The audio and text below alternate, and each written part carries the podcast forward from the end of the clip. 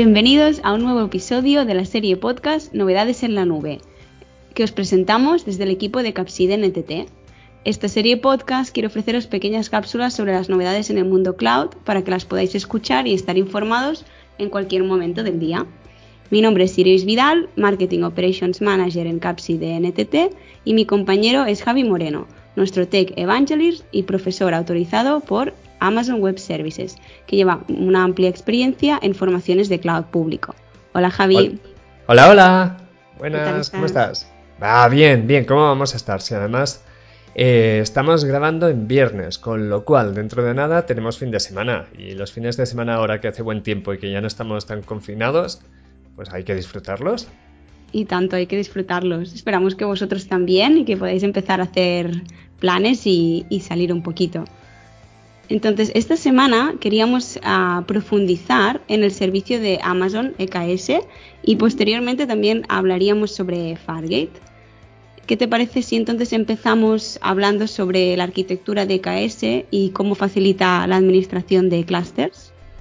Pues venga, mira, eh, lo contamos muy rápido porque seguramente nuestros oyentes ya están familiarizados, pero EKS, el Elastic Kubernetes Service, es la versión gestionada de Kubernetes que tiene AWS para que tengamos menos trabajo haciendo eh, lo que ellos llaman el Undifferentiated Heavy Lifting, que en el fondo es la, faena que tenemos que hacer para mantener la infraestructura viva y que no nos aporta más beneficio que eso, que seguir respirando. Si ese tipo de trabajo nos lo hace AWS, y nosotros nos podemos concentrar en, temas que den más valor, como por ejemplo cómo personalizar Kubernetes para el tipo de empresa en la que estamos, eh, cómo conseguir mejores métricas, cómo eh, crear pipelines de despliegue que sean más eficientes y demás. Entonces, el EKS, el Elastic Kubernetes Service, básicamente eh, diferencia entre el control plane de Kubernetes, que ya sabéis que es la parte que es el cerebro de Kubernetes y la memoria de Kubernetes, que viene a ser básicamente un programita que lleva el inventario de qué recursos hay en el clúster y una base de datos donde se graba. Bueno, pues el control plane de EKS desde el principio ha estado completamente gestionado por Amazon. Eso es guay, porque es probablemente la parte más crítica. Tú puedes sobrevivir si en tu clúster de N máquinas una de las máquinas cae y pierdes eh, los pods, las tareas que se están ejecutando, porque al final está diseñado para eso y se volverá a lanzar en otra máquina, en otro nodo, y tan contentos. Pero si empiezas a perder nodos del control plane, del cerebro, pues cada vez te estás poniendo más nervioso, porque aunque lo tengas en alta disponibilidad, eh, vas a sobrevivir a la pérdida de un nodo. Pero cuando te caigan dos por el motivo que sea, o simplemente no haya suficientes recursos para que ese control plane se ejecute correctamente, vas a pasar un mal rato. Entonces lo que hace AWS es encargarse de todo, desde el principio, desde la primera versión de EKS, el control plane es totalmente gestionado y transparente para ti. Ellos lo parchean, lo cuidan, lo dimensionan, bla bla bla bla bla bla. Y tú simplemente pagas, creo recordar, pero como cada vez que digo un número me lo invento, creo recordar que eran unos 75 dólares al mes, que es lo mismo que nada. Así que pagad el control plane. También es verdad que la primera vez que. la primera experiencia que tienes con EKS eh, e puede llegar a ser un pelín extraña. Porque aunque ahora lo han ido cambiando y hay alternativas, las primeras veces que se lanzaban EKS, lo único que veías ejecutándose era un control plane. Pero no tenías dónde lanzar tus propias aplicaciones. Que esto es lo que se le llama el data plane. El data plane son los nodos donde ejecutamos los pods, las tareas de nuestro Kubernetes. Y ahora si quieres hablamos un poco de cómo han evolucionado el cómo EKS gestiona eso, ese data plane. Sí, perfecto. Ampliemos un poquito más sobre cómo gestiona el, data plane. Pues inicialmente la verdad es que lo gestionaba un poco de tú dame nodos y, y taguéalos con estas marcas que te digo y ya considero que están, forman parte del clúster. Con lo que inicialmente, al final, lo que estabas haciendo era, en el fondo, con unos Cloud Formations que te daba, que no dejaba de ser una experiencia de usuario un poco gracias por nada, eh, era añadir nodos a tu clúster y esos nodos los gestionabas tú. Y tenías que ir parcheándolos, tenías que ir cuidándolos, tenías que ir reiniciándolos y todo el ciclo de vida del nodo.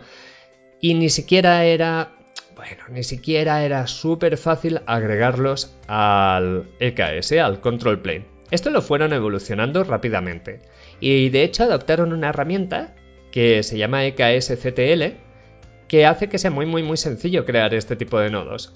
Y ahora la experiencia de usuario es muchísimo más amistosa, es muy muy fácil ir creando estos nodos clásicos no manejados que no dejan de ser instancias EC2 que forman, que están relacionadas enganchadas al control plane, al cerebro del clúster. Esto de todas maneras sigue siendo muy pesado, aunque es muy habitual tenerlo todavía por, por simplemente la evolución del servicio, porque probablemente ya tienes unos workflows diseñados para ello. Hace unos meses añadieron lo que se les llama los Managed Nodes, que esto es muy interesante. Si quieres le dedicamos un poquito de tiempo antes de, saltar al, gran final que tenemos preparado. Antes de saltar a Fargate, sí, eh, continuemos, expliquemos un poco más en detalle los Manage Notes, que seguro que le interesan mucho a la audiencia. Pues básicamente lo que permites es lanzar lo que ellos denominan eh, node groups, grupos de nodos. Y estos grupos de nodos se basan en un AMI, en una imagen, en un disco duro de arranque eh, mantenido por AWS, en el que ellos mismos van agregando los parches necesarios. Lo bonito es que te simplifica mucho el ciclo de vida de, los nodos que existen dentro de estos node groups, porque tú puedes pedir al API de EKS directamente que te actualice los nodos. Es decir, que haga un rolling update que vaya reemplazando los nodos, las máquinas que tienen el AMI antigua sin parchear, por un AMI con tanto el sistema operativo como las herramientas de Kubernetes actualizadas. Y eso, claro, te lo simplifica todo muchísimo. Es el mismo trabajo que hacíamos antes, pero con un clic. Aunque es verdad que todavía tenemos que reiniciar los nodos. El reinicio de los nodos, pues bueno, ya sabéis los que trabajáis con Kubernetes, que es un, proceso que no es del todo, del todo, del todo trivial porque tienes que hacer lo que se le llama el draining, el vaciar el nodo de tareas, de pods. Y esto es algo que primero puede llevar tiempo y después también existe, tienes que haberlo planificado bien para no quedarte sin presupuesto de pods, para no dejar sin servicio a tus usuarios, porque al vaciar un nodo ya has perdido todas las réplicas eh, temporalmente de una determinada tarea y, por ejemplo, dejes de poder eh, responder a peticiones web. Aún así, los Managed Nodes están súper bien y es realmente ahora sí que esto ya se puede considerar un clúster gestionado. Tú coges, lanzas el control plane, le añades los Managed Nodes que quieras y simplemente decides cuándo tienes que actualizarlos, sabiendo la ventana de mantenimiento que tienes y planificando, pues como en cualquier clúster de Kubernetes, que tienes que hacer ese mismo trabajo, pero en lugar de manualmente, o con un clic o con una llamada al API eh, programándola. Esto, esto es súper práctico. Aún así, yo estoy convencido, y esto, esto es realmente lo que, lo que probablemente hoy en día es más popular, porque no deja de ser el enfoque general de cómo se gestionan clusters de Kubernetes en los que tú añades máquinas y las utilizas para ejecutar tus pods. Pero aún así, yo creo que desde luego esto es un paso intermedio, que todavía no es realmente lo que, lo que en el futuro será eh, más popular. Y lo que será más popular lo explicamos ahora. pues vamos a, comentarlo. ¿Qué crees que será lo que, lo que vendrá? ¿Estamos ya hablando de Fargate? Sí, sí, sí, porque exacto. Fargate, si recordáis que hemos hablado del servicio alguna vez, es este mecanismo que tiene AWS para lanzar micromáquinas virtuales en las que tú no te tienes que encargar del sistema operativo sino que directamente ejecutas dentro de ellas el contenedor que tú quieras. Y, lo que ha sucedido es que AWS ha integrado el Elastic Kubernetes Service con Fargate y eso está súper, porque de hecho es lo más natural que hay. Tú no quieres incluso los Managed Nodes, tú sigues pensando en forma de nodos a nivel de infraestructura. Es decir, tú estás pensando en máquinas virtuales cuando realmente cuando tú tienes un clúster de Kubernetes, a ti lo que te interesa no son las máquinas virtuales, a ti lo que te interesa es el turrón. eh, te interesa lanzar tareas, eh, workloads, te interesa lanzar pods. ¿Para qué quieres estar pensando en infraestructura cuando tú lo que quieres es ejecutar programas? Pues Fargate te da una granularidad de pod. Tú puedes decirle a EKS, oye, lánzame 10 pods de este tipo, 10 réplicas de este, de este pod. Y él lo que va a hacer es crear, si lo haces con Fargate, va a crearte 10 micromáquinas virtuales independientes de Fargate, totalmente gestionadas por AWS, que tú no tienes ni siquiera acceso al sistema operativo y que vienen bien parcheadas y directamente lo que haces dentro de ellas es que se ejecute el contenedor, los contenedores, el grupo de contenedores que da vida a las réplicas de tu pod. De esa manera, tú piensas como realmente deberíamos pensar en Kubernetes. En lugar de pensar en infraestructura y en máquinas virtuales, pensamos en pods, en capacidad de contenedores, de grupos de contenedores, y te olvidas de lo que no deja de ser la solución tecnológica que hemos tenido inicialmente para poder correr tareas. Te olvidas de las máquinas virtuales. Y de verdad que a medio plazo estoy convencido de que esta es la forma de trabajar porque al final esto es realmente el modelo mental, el marco mental de Kubernetes.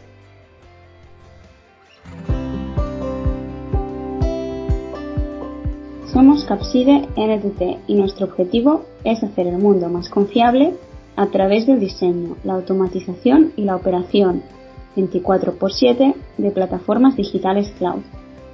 Capside se unió a la familia de NTT el pasado junio para consolidar globalmente una oferta completa de servicios gestionados en la nube. Al integrarnos con NTT, formamos parte de una empresa líder a nivel mundial en servicios tecnológicos, que colabora con organizaciones de todo el mundo para ayudarles a lograr sus objetivos a través de soluciones tecnológicas inteligentes. Como proveedor global de tecnología, contamos con un equipo de más de 40.000 personas en 57 países, ofertando soluciones en 73 países y prestando servicios en más de 200 países o regiones. Si quieres conocer más información sobre nosotros, podéis visitar la web capside.com y hello.global.ntt. Está muy chulo esto que nos explicas, Javi. De todos modos, ¿todavía hay limitaciones? Sí, sí, claro, porque el servicio, quieres que no es reciente y todavía están con las integraciones y hay algunas cosas que todavía no están disponibles o que simplemente no tienen sentido que estén disponibles. Por ejemplo, este último caso, los daemon sets. En un clúster de Kubernetes hay una forma de, de desplegar pods que eh, una forma muy sencilla de desplegar pods que no son pods normales, son daemon sets, que es básicamente una copia, una réplica del pod en un conjunto de nodos, uno por nodo. Esto es muy útil y muy habitual, por ejemplo, para el software que hace de agregador de logs, el cacharrito que coge los logs de, lo del resto de pods y contenedores y los va enviando a un lugar de análisis centralizado. Pero aquí no tenemos nodos con Fargate, así que ¿para qué vamos a tener daemon sets? No tendría sentido. Esto lo que ahora tendremos que hacer es poner contenedores sidecar. Eh, estoy haciendo comillas con los dedos, pero supongo que no las estáis viendo cuando estáis escuchando esto. Los sidecars son contenedores que se lanzan automáticamente como acompañantes del contenedor principal del pod. Y dentro de ese sidecar podríais colocar, por ejemplo, FluentBit, que FluentBit es un mecanismo para enviar logs escrito en C súper, súper, súper eficiente de la misma gente que fabrica FluentD. Y FluentBit apenas ocupa recursos, con lo cual totalmente práctico crear una copia de FluentBit para ah, cada uno de los pods que despleguéis en Fargate. Hay más cosas, ¿eh? La que más me duele es quizá que todavía no están soportadas las network policies. El firewall de Kubernetes, lo que determina los bits machos y hembras a dónde pueden ir y a dónde no pueden ir, todavía no están montados. Entonces, one more time, podemos solucionarlo de la misma manera. Podemos poner un sidecar que implemente estas reglas de firewall eh, muy al, estilo de las mesh. Si usamos una service mesh, esta es una de las características que te da, pero a nivel de software, en vez de a nivel de infraestructura, que siempre es un pelín más complicado de configurar, pero también es verdad que es más flexible. Hay otras cosas ¿eh? que tampoco se pueden utilizar. Mm, quizá una que no estoy muy seguro de si es incluso una feature que no se puede utilizar es el tema de los contenedores privilegiados, los privileged containers, que en el fondo son un, un dolor de cabeza importante, porque son los que te sirven para interactuar a un muy bajo nivel con la máquina host en la que se está ejecutando el contenedor. Si es verdad que en muchas ocasiones esto es necesario cuando quieres acceder a algunas características súper concretas de la máquina host, y... pero también es verdad que suponen una fuente de problemas desde el punto de vista de seguridad. En cualquier caso, los privilege, cuando no puedes tocar el host, no puedes tocar la micromáquina virtual que ejecuta los contenedores, pues no los tienes disponibles. Ah, tampoco, tampoco es tanto drama en general. Pero sí que está relacionado con el hecho de que al no poder montar eh, discos dentro de las máquinas de Fargate, no vamos a tener una forma sencilla de montar volúmenes en Fargate.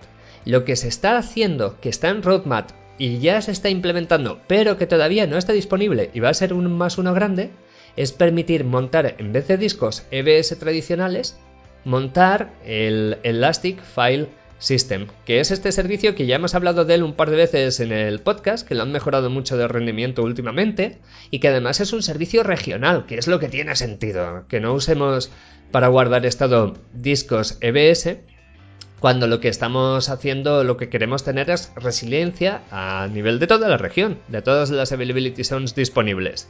Así que EFS estará disponible. De todas maneras, obviamente, el EFS no es la mejor solución si lo que quieres correr dentro de tu pod es, por ejemplo, que te voy a decir, un MongoDB o una base de datos de este estilo que no pueda usar eh, las gestionadas de AWS.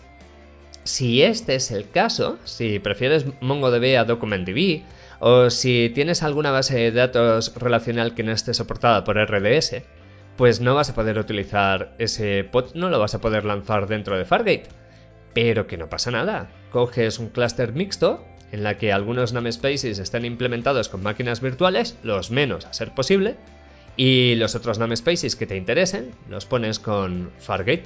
Esa base de datos la desplegarías dentro del namespace que está eh, respaldado por instancias EC2 tradicionales con tus discos EBS de alto rendimiento. Y a cambio tienes algunas cosas chulísimas como por ejemplo que el parchearlo todo no deja de ser actualizar tu Dockerfile, que eso es infinitamente más sencillo que ir parcheando imágenes de máquinas virtuales y que en general te despreocupas por la infra. También una cosa interesante que podéis recordar es que los recursos de tipo Ingress para publicar las tareas que tenéis dentro de vuestro clúster hacia el exterior están soportados. Y es verdad que la implementación que te ofrece ahora AWS es el ALB, pero nada te impide montar un recurso Ingress para publicar tu aplicación web basado en ALB y que te redirija pues a otro eh, proxy, a otro balanceador que tú con el que estés más cómodo. Nosotros, por ejemplo, somos muy fans de Traffic en NTT y desde allí ya puedes hacer cualquier cosa que Traffic te deje hacer. Por último, un tema que también es importante y que, que creo que vale la pena hablar de ello sería cómo estaríamos a nivel de precios. Ay, sí, porque al final todo súper bien, todo súper cloud, pero si no sabemos cuánto nos va a costar, no podemos decidir, tomar una decisión. Y aquí el tema es el de siempre, que hagamos bien las cuentas, que cuánto cuesta también el tiempo que estás invirtiendo y los problemas que puedes tener si estás dedicándote a parchear máquinas. Ahora mismo los precios que tienes en, los pods de Fargate son los precios de Fargate, que vienen a ser más o menos unos 9 dólares, algo más de 9 dólares en Virginia al mes por cada CPU que uses. Y un extra, pero un extra pequeñito por cada gigabyte de RAM. El, bloque grande de coste eh, suele ser las CPUs que utilices. ¿Esto es mucho o es poco? Pues es lo de siempre. Viene a ser ahora mismo más o menos el precio de una CPU en máquina on demand. Un pelín más alto, pero no mucho más alto. Pero también te aporta mucho valor. Tampoco es que todas las tareas las tengamos que ejecutar en contenedores Fargate. Ahora mismo las que es un no-brainer son directamente las tareas que eh, se ejecutan de gran paralelización, porque al final lanzas rapidísimamente todas las réplicas que necesites. Y es cierto que lanzar una réplica tarda lo mismo que lanzar 100 réplicas del pod. Las ejecutas durante el tiempo que te haga falta y después las apagas. Eso va a ser al final una fracción de esos dólares al mes, justo por el tiempo consumido y ya está. Y escalas eh, de una forma muy, muy cómoda. Por otro lado, si lo que tienes es un servicio que necesita alguna característica como discos locales, que habíamos visto antes, un volumen local, o si tienes algo que está funcionando consumiendo CPU continuamente y de una forma muy muy eficiente, quizá sería eh, práctico también dejarlo en instancias clásicas, es algo que también puedes hacer. No hay, de momento, lo que vamos a tener probablemente durante muchísimo tiempo van a ser clusters mixtos sí que puedes aprovechar los saving plans de AWS te permite hacer descuentos utilizando saving plans con Fargate y esos saving, plans los puedes, los puedes aplicar también a tus pods de Fargate y es un descuento importante, es bastante dinero. Lo que no está soportado y es una pena, y creo que no está en roadmap, pero el roadmap es público y lo podéis ir comprobando, son los, los Fargate en modo spot que es... Eh, podríamos ir haciendo presión entre todos para que lo añadiesen, porque en muchísimos casos eso es perfecto. Cuando tienes que lanzar algo y tampoco te importa mucho si una de cada 20 veces en la tarea no termina, porque simplemente se puede reintentar y ya está. Si además el descuento que te dan es el de Fargate Spot, que es altísimo, era creo recordar un 60% o por ahí. Eh, sería súper interesante poder utilizar esta característica. Así que iros al roadmap que está en GitHub, os pondremos el enlace en las notas del podcast y darle al, botoncito de, oye, que quiero que me implementéis esto. Perfecto, Javi. Pues con toda esta información que nos has explicado, nos has detallado, esperamos que tengáis una visión más amplia de lo que podéis conseguir con EKS, con Fargate y combinándolos. Si os ha gustado el podcast, como siempre, suscribiros y compartir el enlace. Lo encontráis en anchor.fm barra NTT Novedades en la Nube. Recordar que eh, nos encanta que nos escribáis y nos pidáis temáticas que os interesen. Nos podéis escribir a hello.capside.com para sugerirnos cualquier temática o para consultarnos dudas. Por otro lado, si queréis estar al día de siguientes episodios, de nuestras formaciones y eventos, nos podéis seguir en Twitter en arroba capside o en las redes sociales de NTT Managed Services. Y con todo esto cerramos el episodio de, esta semana. Esperamos que, paséis eh, un buen fin de semana. Y muchas gracias Javi por, toda la información y por eh, compartir el análisis.